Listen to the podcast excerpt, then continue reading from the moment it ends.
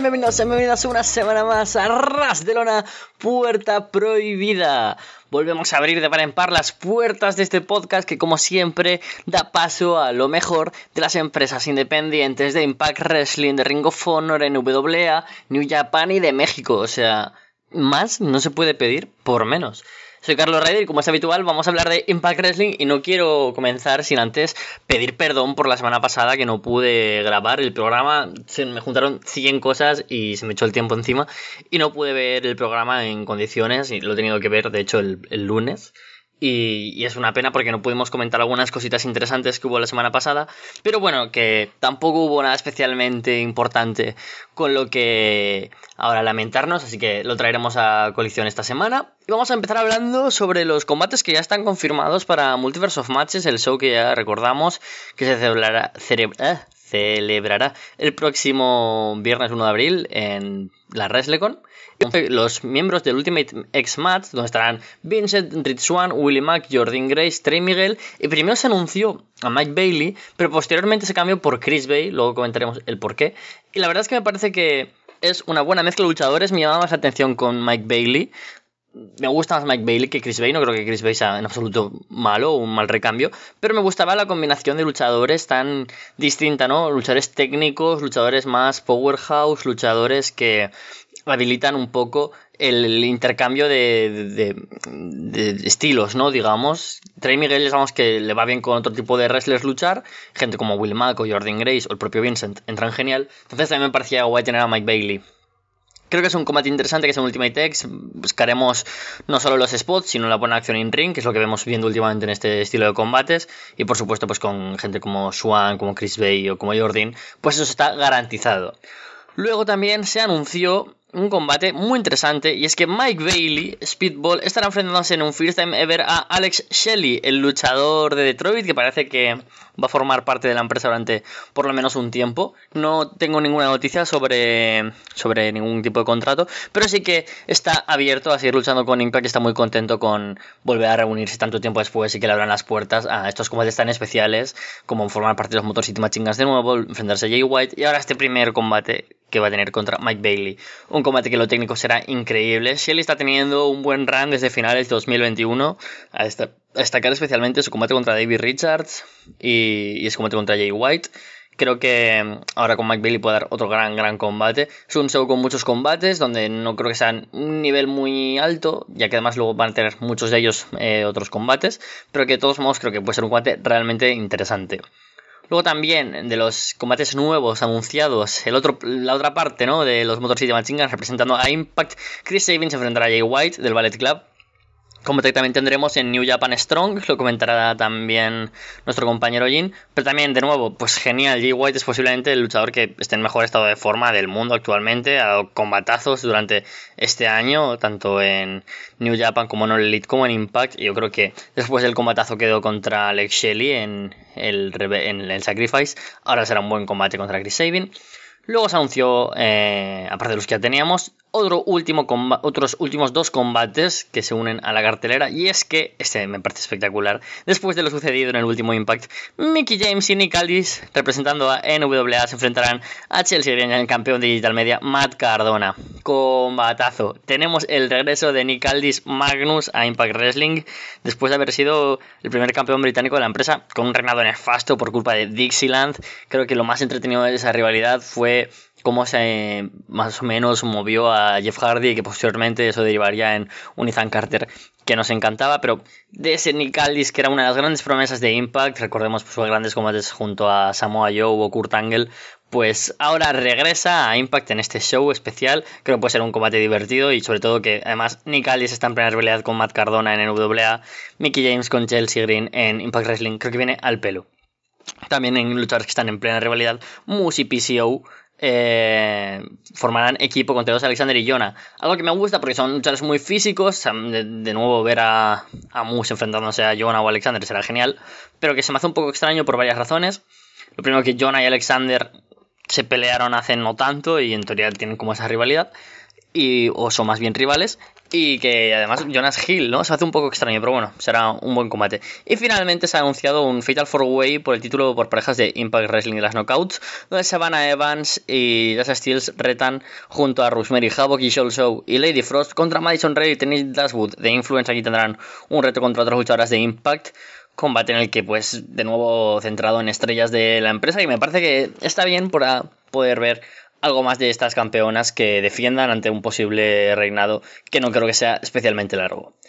Con esto, pues se queda una cartelera que si le sumas al Tomohiro Ishii contra Eddie Edwards, representando a New Japan respectivamente, en los Briscoes contra Good Brothers, con si los títulos de Ring of Honor en juego, por supuesto, y el Champ Champs Challenge de Don Purazzo, me parece una cartelera especialmente increíble. Yo creo que muy buenos encuentros, genial tener a gente como Ishii, como Jay White o como Nick Aldis, creo que es muy especial, o los propios Briscoes. Veremos quién es la sorpresa por parte de ese Jump Jumps Challenge y yo creo que realmente uno de los shows que ahora tienen mejor pinta de todo el fin de semana de WrestleMania. Hablando de shows, vamos a hablar un poco del impact de esta semana, que ha presentado algunas novedades, sobre todo pues avanzando rivalidades de cara a Rebellion, el próximo gran pay-per-view en el que se han anunciado ya varios combates.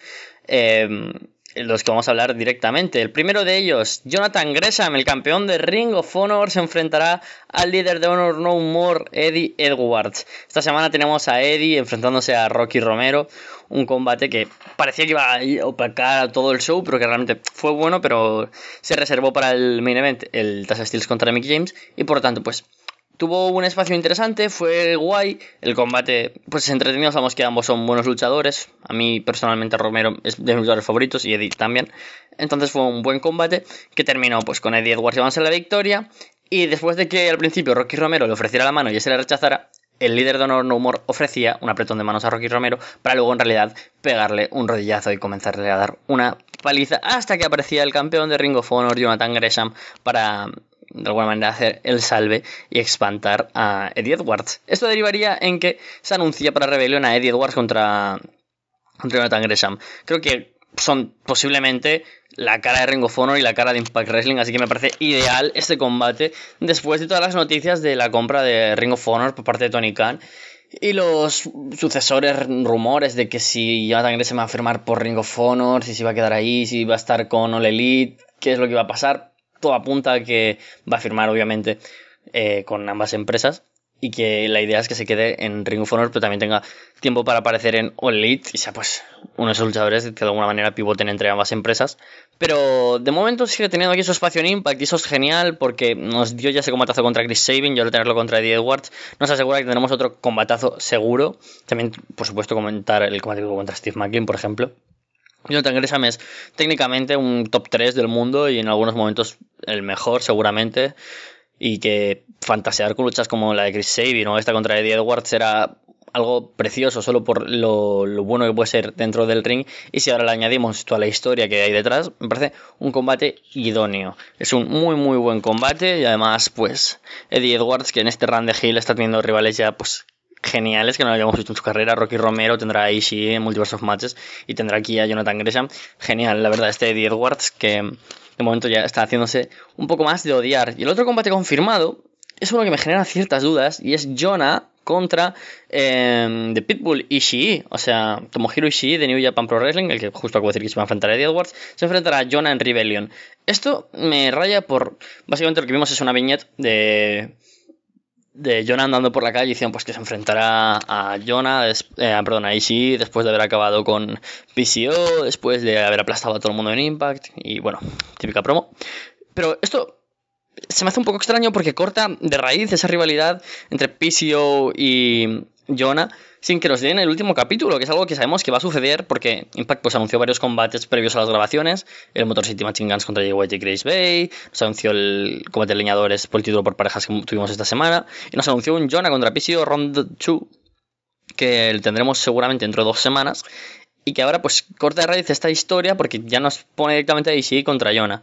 Un poco extraño, ¿no? Pero bueno, creo que puede ser un choque brutal. Y sí es uno de los luchadores que, mejor representan ese strong style en lo físico, un choque de trenes brutal. Si ya decíamos que Jonah tiene que dar ese tipo de combates contra rivales como él, como Jos Alexander, como PCO, pues creo que el japonés es un rival idóneo. Además, tenerlo en Impact, no solo contra Eddie Edwards, sino contra alguien como Jonah, me parece genial. Buen, buen, buen run el que va a tener el luchador nipón en Impact Wrestling de cara a Rebellion que anunció, como yo digo, esos dos combates y que se suma así a Jos Alexander contra, contra Moose. Por otro lado, pues vamos a hablar ya pues, de las otras novedades que hubo en el show, así importantes. Avanzó un poco la rivalidad de Jos Alexander contra Moose, no lo comentamos la semana pasada, pero Moose apareció al final del show tras la victoria de Josh sobre Matt Taven en la página, en la página, no, perdón, en la cara, en la casa de, de la mujer de Josh Alexander, de Jade Sang, para llevarle el contrato. Esto a Alexander le pone de los nervios y por supuesto todo deriva en una gran promo inicial llena de ira y de furia y acaba en un brawl que casi casi acaba con Moose muerto, nunca mejor dicho, porque eh, lo evitó eh, Matt Van Fulton cuando este iba a lanzar, o sea, Alexander iba a lanzar a Moose desde lo alto de unas escaleras y posiblemente acabar con su vida porque era una altura bastante alta. Em, por suerte lo evita, algo que luego pues aparece en el resto del roster de Impact para separarlos. Intenta calmar a Alexander, luego Scott Damore. Y bueno, se ha anunciado para la semana que viene. Tenemos a Madman Fulton contra Dios Alexander. Un poco extraño, ¿no? Me gusta ese punto de violencia, de que hay brawls y demás. Pero claro, rompe ya ese punto de. Mm, claro, somos luchadores, pueden hacer de todo, pero igual. Ahora Moose podría denunciar, ¿no? Ellos Alexander, pero bueno, tenemos ellos contra Madman Fulton que, de hecho tendría que agradecerle, de verdad, Dios Alexander, que no le dejara lanzar de ahí a Moose. Pero bueno, interesante ese combate que tenemos la semana que viene. Yo soy un luchador que cree que Fulton puede tener más tiempo en el ring y ese es uno de ellos. Otros luchadores que tienen tiempo en el ring y que han disfrutado mucho de esos combates ha sido Mike Bailey, que se clasifica a la triple amenaza por título de la X Division en Rebellion. Confirma así que Ace Austin, Mike Bailey y Trey Miguel serán los tres que lucharán por el título del campeón de Miguel en un combate que seguramente será espectacular. Tuvimos a Willy Mack contra Laredo contra Bailey, un combate que fue muy interesante, para mí excepcionales todos, estuvieron súper, súper bien, aunque a lo mejor destacó un Willy Mack que estuvo excelente, con tributo incluso a Scott Hall, un Razor's Edge genial. Muy buen combate por parte de los tres, que creo que fue genial. Finalmente, última weapon de Mike Bailey sobre el propio Mac para vencer y clasificar. Creo que era la mejor opción, pues sobre todo por la historia que hay detrás de ahora mismo Mike Bailey y Austin y esa amistad que quizás acaba fraguando en aguas turbias después de este combate y una rivalidad entre ambos, o incluso que acaba siendo prolífero para que o Mike Bailey o Ace Austin se conviertan en campeones sea la opción que sea, creo que se ha buqueado muy bien a estos tres luchadores que además van a darnos un gran combate. Laredo Kid no queda aquí dañado en absoluto y Willie Mack como va a ir hacia otro punto con el título por parejas junto a Rich One tampoco queda para nada dañado. Así que aprovechando justo esta situación por el título por parejas comentar que tuvimos ese Lamberjack match entre el Violent by Design y los Good Brothers que terminó de una manera pues como siempre rocambolesca en este tipo de combates y es que acaba peleando todo el mundo fuera del ring, pero dentro se quedan ni más ni menos que Eric Young y Carl Anderson, en medio de toda la distracción que hay golpeando Joe Doring, Dinner y Gallows y el resto de los leñadores fuera del ring, tenemos a Matt Taven entrando, haciendo un low blow a Carl Anderson para que Eric Young cubra y retenga los títulos. Esto es un poco extraño porque en teoría a no rumor le debería dar igual quiénes son los campeones, ¿no? Quiero decir, si esto lo hubiera hecho el Ballet, o sea, Gorrillas of Destiny o, o alguien que esté en contra del Ballet Club, estaría muy de acuerdo y tendría mucho sentido, pero un poco extraño esto de Honor Rumor, porque además, sabiendo que en Rebellion tendremos un Gauntlet Match por parejas eliminatorio por el título de Byron by Design, entonces seguramente pues las parejas que estén sean eh, los propios Matt Taven y Mike Bennett representando a No Rumor, los Motor City Machine Guns, Heath Rhino, Swan y Mac, DK, eh, los Guerrillas of Destiny, espero, eh, los propios Good Brothers y Violent by Design. Entonces, quizás alguna sorpresa podría entrar, no sé, quizás Finjuice, quizás, no sé, Johnny Swinger junto a Siki de los que ahora hablaremos. No lo tengo muy claro.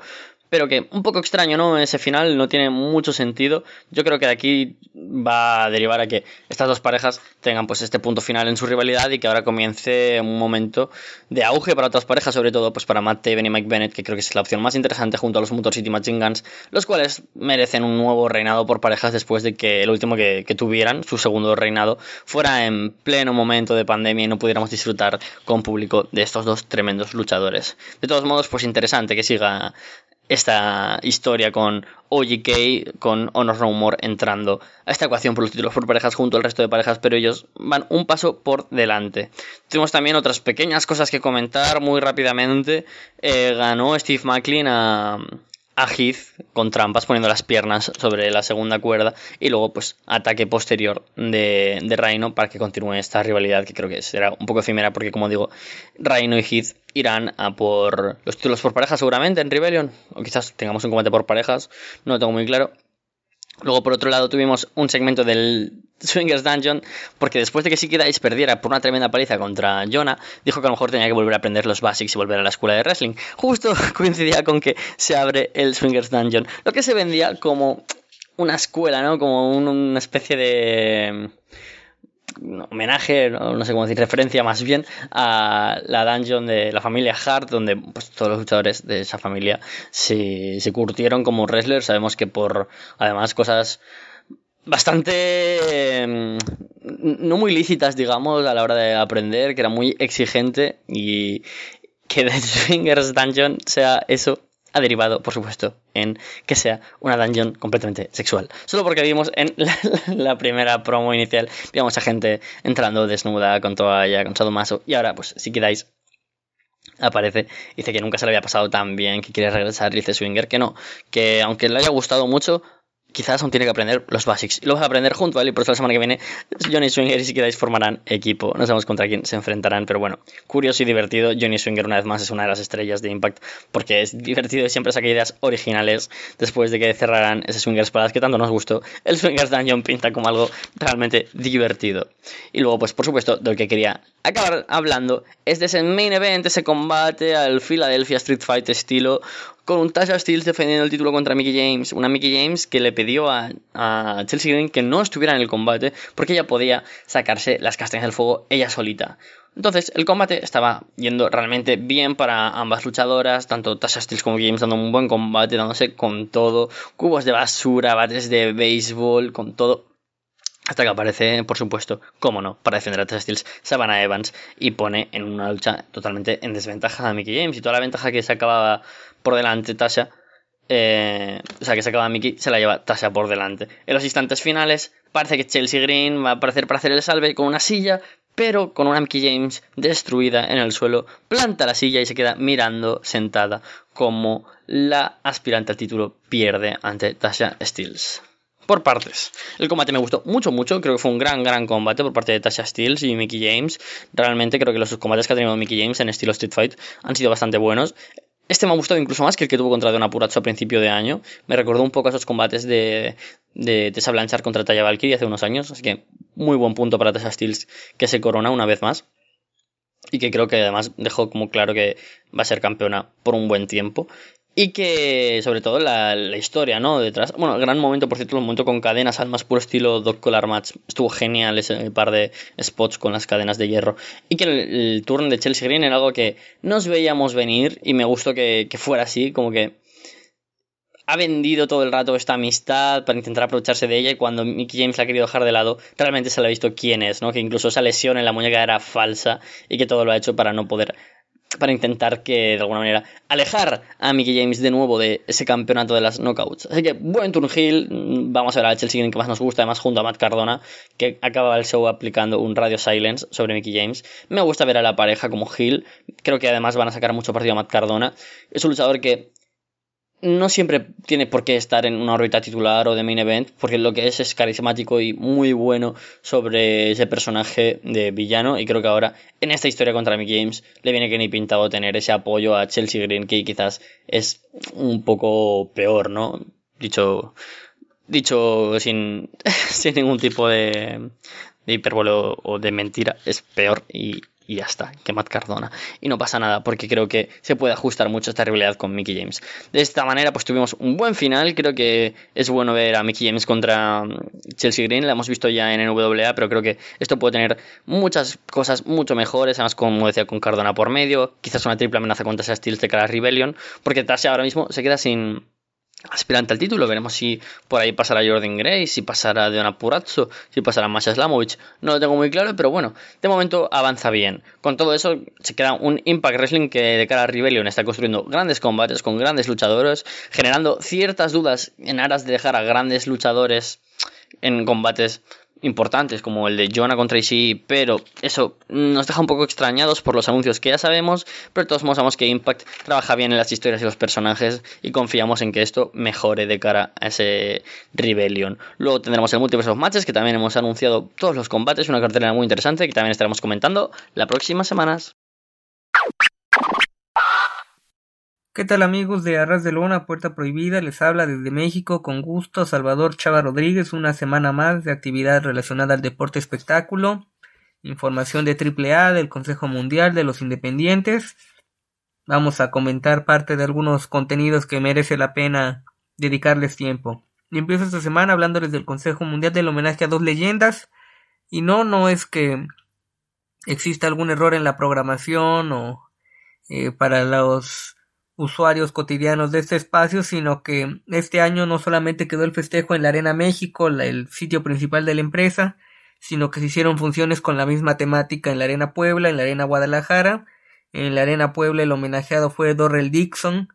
Y en la Arena Guadalajara, en la Coliseo de Guadalajara, mejor dicho, se le hizo un homenaje a Gran Cochís, un hombre de experiencia, alumno del Diablo Velasco, profesor del Hijo del Perro Aguayo, entre otros grandes luchadores del estado de Jalisco en los últimos años. Y la función de transmisión en, vivo gratuita la pueden encontrar completa, casi tres horas de lucha en el, la cuenta en Facebook de Arena Coliseo de Guadalajara. Por lo general transmiten sus funciones los días martes en vivo. Voy a comentarles parte de la cartelera. No pude ver el primer combate, así que les empiezo a hablar a partir de la segunda, donde un combate de tríos, talento local, Vaquero Junior, Divino, y Bobby Black derrotaron a Fúnebre, a Carlos Roggi y Omar Brunetti. El formato de tres caídas por lo general no cambia mucho, una caída para cada quien. No obstante, en esta fue en dos caídas en favor de Divino y compañía.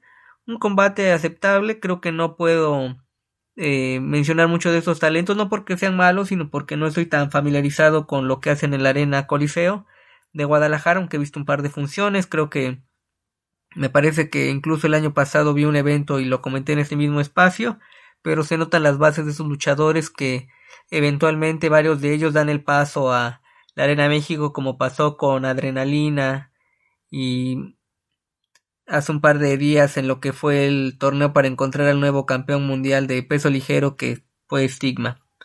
Segundo combate, un combate colectivo de 4 contra 4, los hermanos Trueno, Crazy Skid y Maléfico en contra de Joker, Explosivo, Flash y El Gallo. Nuevamente formato 3 caídas.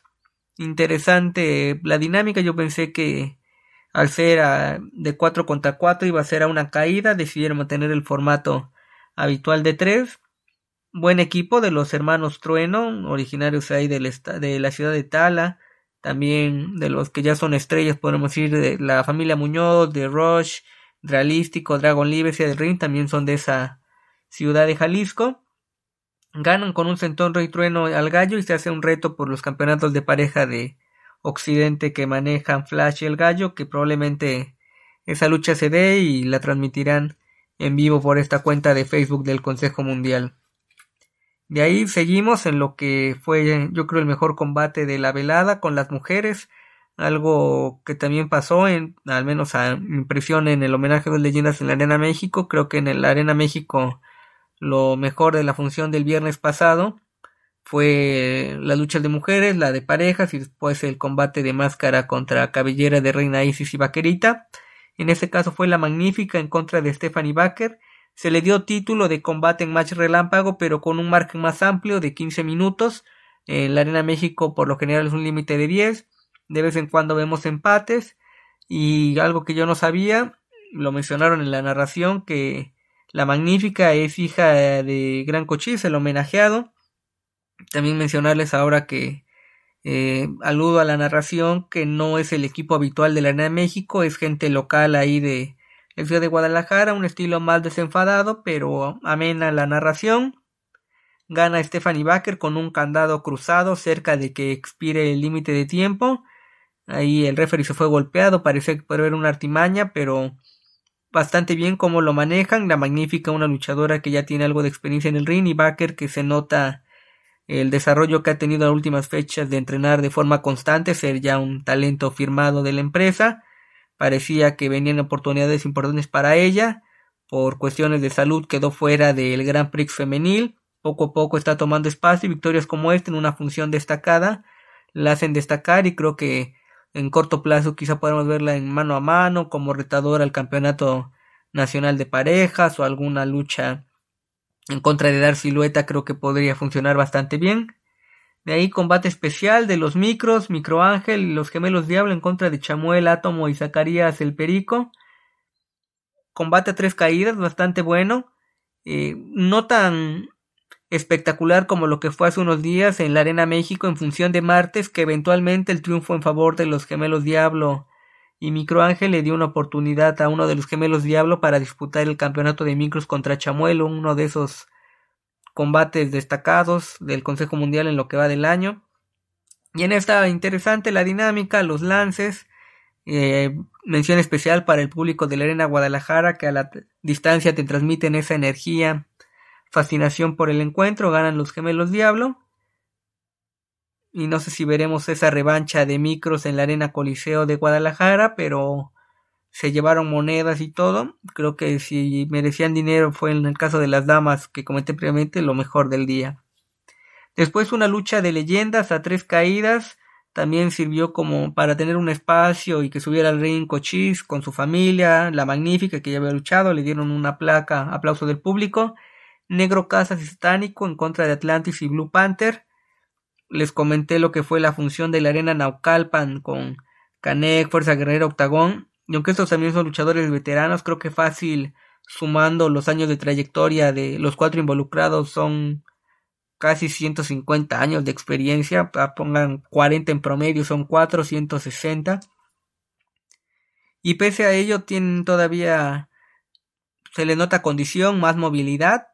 Obviamente no les puedes pedir un combate con la velocidad de luchadores actuales o muchos azotones y todo, pero con la técnica, un par de movidas interesantes y en la última caída Satánico decide quitarle la máscara a Atlantis y pierden por descalificación él y Negro Casas.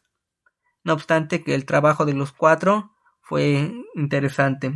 Y en el evento estelar también en combate en parejas, Black Warrior y Averno le ganan con trampa a tres caídas a Titán y Místico. Lo más emotivo del combate fue que previo al inicio se le dedicó un minuto de aplausos a en memoria de Black Warrior Jr., Warrior Jr., como también trabajó en el circuito independiente, el hijo de Black Warrior, que falleció hace un par de días.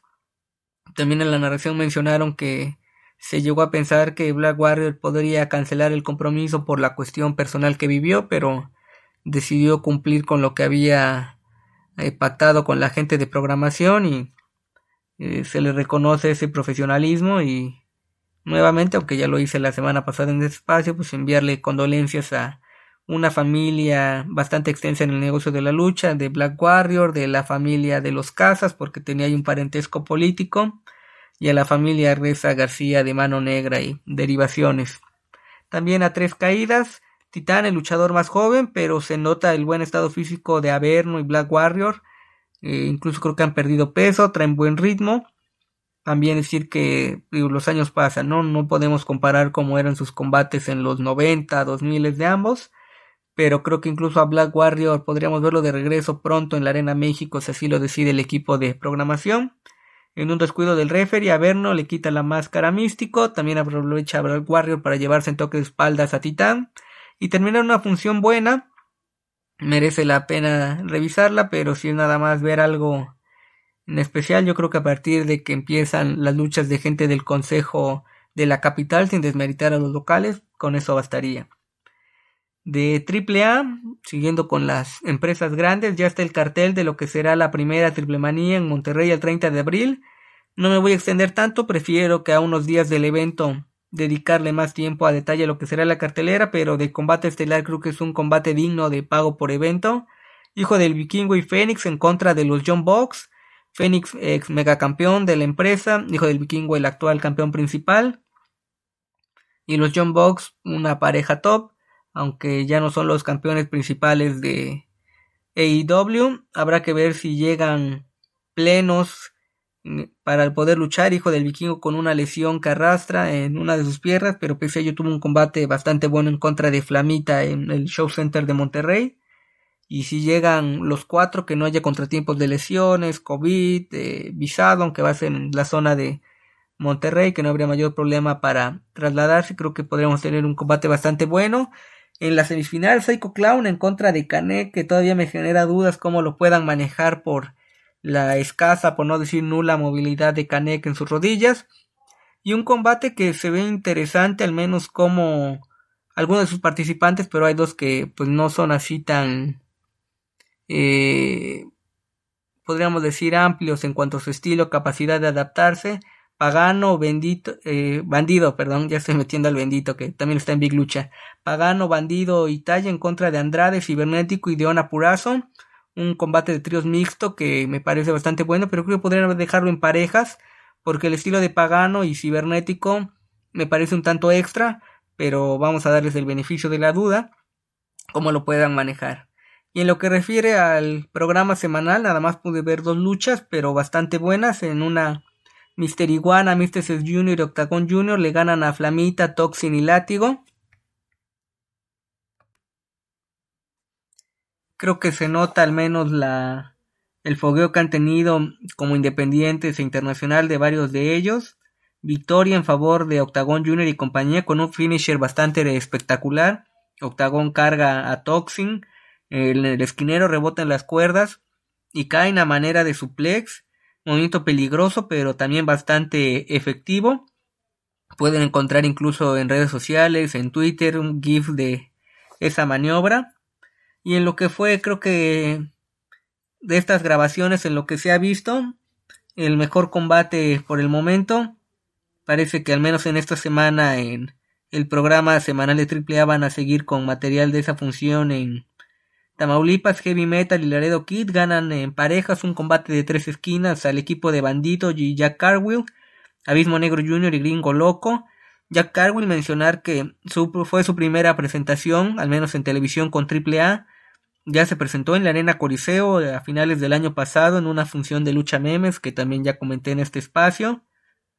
Muy buen combate, la dinámica, estilo moderno de la lucha obviamente, bastante de lo que podemos ver en la escena independiente, en Game Changer Wrestling y ahora de lo que será el fin de semana de Wrestling Mania con actividad de latinos. Heavy Metal que entró en sustitución, estaba pautado hijo del vikingo por una lesión que arrastra el megacampeón no pudo combatir en este evento, pero logró acoplarse a los luchadores jóvenes, sin los lances, un estilo más técnico, eh, un, lento, pero no desentonó y un combate bastante bueno. Cierro esta semana hablándoles de cuestión independiente. Y ya que hablamos de lucha memes, tuvieron una función en la arena Querétaro, probablemente en un par de semanas o quizá meses estará el evento completo en la plataforma de Independent Wrestling TV o algún otro sistema de paga. Pero el canal en Facebook, en, perdón, en YouTube de Luchamanía Querétaro eh, compartió algunos combates de esa función. Pueden encontrarlos sin mayor problema. Aunque es en una sola toma, tiene detallitos de audio, a veces se cortan, luego el sonido de ambiente, podemos escuchar las groserías, el público metiéndose, solamente una toma, no. Hay variedad, pero pueden apreciarse bien los combates, creo que están completos, salvo el de Hechicero que hay una pausa, no sé si lo editaron o fue cuestión de la cámara. Rey comenta, derrota a Mike, que ya ha trabajado en la empresa, principalmente en la arena Naucalpan, con el grupo Nacional Revolución, le gana con una plancha de 450 grados, un combate bueno. Ambos, bueno, Rey Cometa más enfocado al estilo aéreo y Mike, que aunque es un hombre de cierto tonelaje, no tiene mayor problema en acoplarse a su estilo, una buena lucha y en lo que fue la mejor al menos de los cuatro combates que hay disponibles en este canal de YouTube. Castigador le ganó a Aeroboy con una variante de tapatía. Castigador que es un luchador local de Querétaro que, que adquirió cierta notoriedad hace unos años por un combate de máscaras que estuvo contra otro luchador local bastante bueno, que igual pueden encontrarlo en YouTube sin mayor problema. Aeroboy que muestra esta facilidad para dejar a un lado el estilo de lucha extrema que le ha dado eh, fama en su carrera. Tiene la espalda bastante eh, lastimada por ese estilo que maneja. En su momento participó en el torneo de la muerte de Combat Zone Wrestling. De ahí eh, también es un combate por parejas. Es el más extenso de los cuatro que vi en cuanto a duración donde la Fortaleza, Corsario Negro Jr. y Draco derrotan al Dravek I y a Trono, estos dos últimos enmascarados de la Arena Querétaro. Un combate entretenido, obviamente los mejores castigos y la potencia física en favor de la Fortaleza. Por algún momento parecía que podían caer derrotados, pero ganan. Y creo que fue un combate al menos por cómo eh, armaron el cartel en la función presencial, interesante para ir la función, pero creo que hacerlo más extenso a comparación de los combates más, más principales o interesantes de la velada fue un error. Y después en el evento estelar, que bueno, ese día en el canal uno puede ver las luchas en el orden que quiera sin mayor problema. Hechicero derrota con su, uno de sus momentos insignes, el embrujo, a Matt Makowski. Eh, no estoy familiarizado con el trabajo de Matt. Me gustaron buenas transiciones que presentó, al menos en el estilo de lucha técnica hechicero campeón mundial completo del Consejo y uno de los integrantes de los Infernales. Daba la impresión de que podrían haber ganado el campeonato mundial de tríos del Consejo Mundial hace un par de días. No lo obtuvieron, pero no por ello están lejos de ese tipo de oportunidades. Estilo técnico, un poco más lento, corto. Yo le habría dado unos 5 minutos más al combate, pero quizá para no largar tanto la función, hacerla eh, más digerible para el público presente y obviamente pues, se queda grabada para ver con calma después. Así que eso es todo lo que tengo que comentar esta semana. Los invito a que lean mi columna entre máscaras, guantes y tatame en www.tuplandejuego.com.mx. Escribo de lucha libre, boxeo o artes marciales mixtas, dependiendo cómo esté la agenda del caso. Y a que adquieran mi libro de Editorial Gato Blanco, Olvidemos el Circo, Maroma y Teatro, 10 perfiles de luchadores contemporáneos estrella, Octagón, Hijo del Santo, Místico, Shocker, Fabio Apache, Hijo del Perro Aguayo, Latin Lover, entre otros. Está disponible en librerías del sótano, en sucursales, principalmente en el área metropolitana de Ciudad de México, en otros puntos del país, tienda en línea, en Amazon, o por una cuestión más personalizada, pueden contactarme a través de mi cuenta en Twitter, arroba AmazingBlack23 no hay mayor problema para hacer algún envío nacional o internacional y con dedicatoria del autor. Entonces, ahí quedo al pendiente de que quieran contactarme. Sigan disfrutando de la lucha en general. Viene semana de WrestleMania y como saben habrá eventos destacados. Entonces estaré al pendiente a ver qué puedo ver y comentar con ustedes. Saludos a la distancia, un abrazo y síganse cuidando que esta cuestión de la pandemia no ha terminado y hay que seguir las medidas sanitarias. Un abrazo.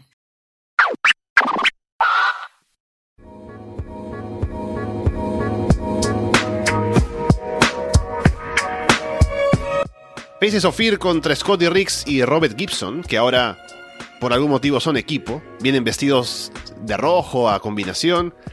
Eh, Riggs viene de haber dejado o haber perdido a su compañero que era pues Marcus Alexander Bachwell. Y Robert Gibson es el Rock and Roll Express, pero hoy no está Ricky Morton, así que bueno, se consiguió a su Scotty Riggs. No sé por qué. Es raro, es, es raro lo que comentas sin duda. Es como si, no sé, Jesse de Jesse Joy y Ash de Hash decidieran hacer un, un grupo. Y fuesen Jesse Hash, ¿no?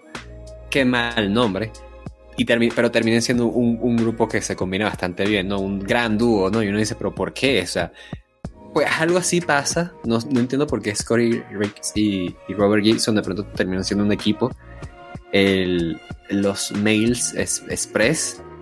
Eh, no, y aparte, Mails and, Rock Express. Viene Scotty Riggs y. o sea, la semana pasada vimos la traición y el, el NWO. Sí. Y hoy viene como si nada, como si nada hubiera pasado, ¿no? Tengo ahora mi nuevo Ya se compañero consiguió un compañero. y no le importa Bob Bagwell, ¿no? fácil. Algo Sí, me dice no, que y- hey, y- a lo no, mejor y- Bob Bagwell, eh, uno dice Bob Bagwell hizo el tour, se unió al NWO, pero ¿quién te dice que ya Scotty Riggs se estaba acercando a Robert Gibson de antes y Bagwell sabía esto, Mm. ¿no? Y una vez que Bagwell se va, Riggs dice, bueno, ya no, nadie me detiene, ahora sí puedo traer a mi verdadero compañero Robert Gibson para tener un combate en Nitro. Pero y Ricky Morton enterándose de todo esto por televisión, o Oh. sea, eso, eso es lo que a mí también me hace pensar. O sea, Ricky Morton, ¿qué? Es, es, es raro. Es raro, aún así, esto no deja de ser un combate pues bien